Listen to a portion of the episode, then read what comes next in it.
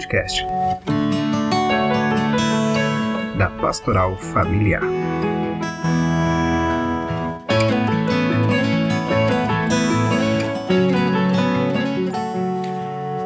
Espiritualidade e pandemia. A vida é cheia de surpresas. No âmbito pessoal, às vezes somos surpreendidos pelo fracasso, pelas perdas, pelas amizades que nos deixam, pelas doenças, pela morte. Em âmbito social, às vezes somos surpreendidos, como fomos, não sei se lembram, no período das Torres Gêmeas de Nova York. Agora somos surpreendidos pelo coronavírus, que revelou a pequenez da humanidade e a sua pretensão de ser dona do mundo, assim como da ciência do século XXI, às vezes tão prepotente. Também a China é o xodó do mundo. Todos olham para aquele país como a fonte do futuro.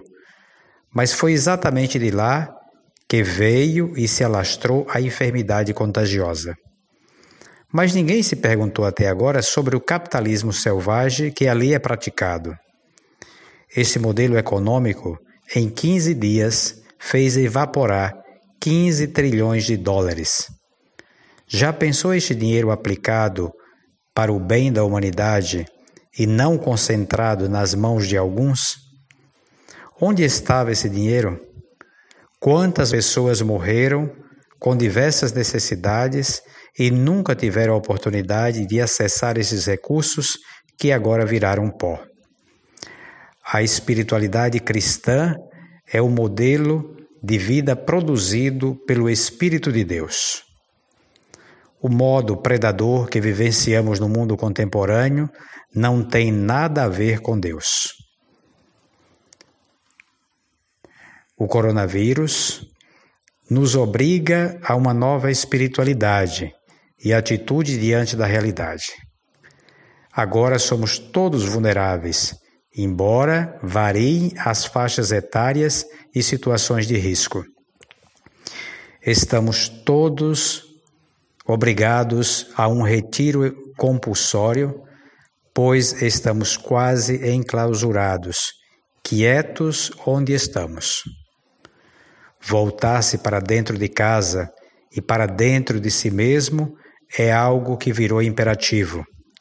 Desapegar-se este abandono das atividades rotineiras e das agendas programadas pode nos revoltar ou pode nos humanizar.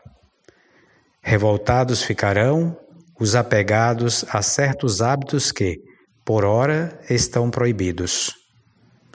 Alguns vão dizer, como Sartre, que os outros são o inferno. E pode ser que resgatemos o convívio familiar o diálogo com os parentes, o cuidado com a casa. É hora de aprender também a meditar e a orar, práticas demonizadas pelo mundo da agitação. O vírus iguala a todos. Os que nunca moveram uma palha em casa porque tinham muitos empregados, precisaram colocar agora a mão na massa. Cada um teve, tem e terá que se rever se reorganizar. Espiritualidade é a capacidade de se abrir amorosamente ao outro, à natureza e a Deus. E o que ela melhor nos ensina é o desapego, o segredo da felicidade.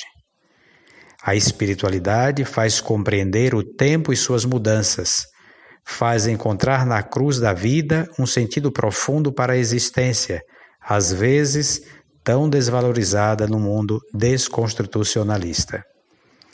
A espiritualidade cristã, sobretudo, aponta agora que precisamos de um novo rumo. E este rumo tem nome: Deus.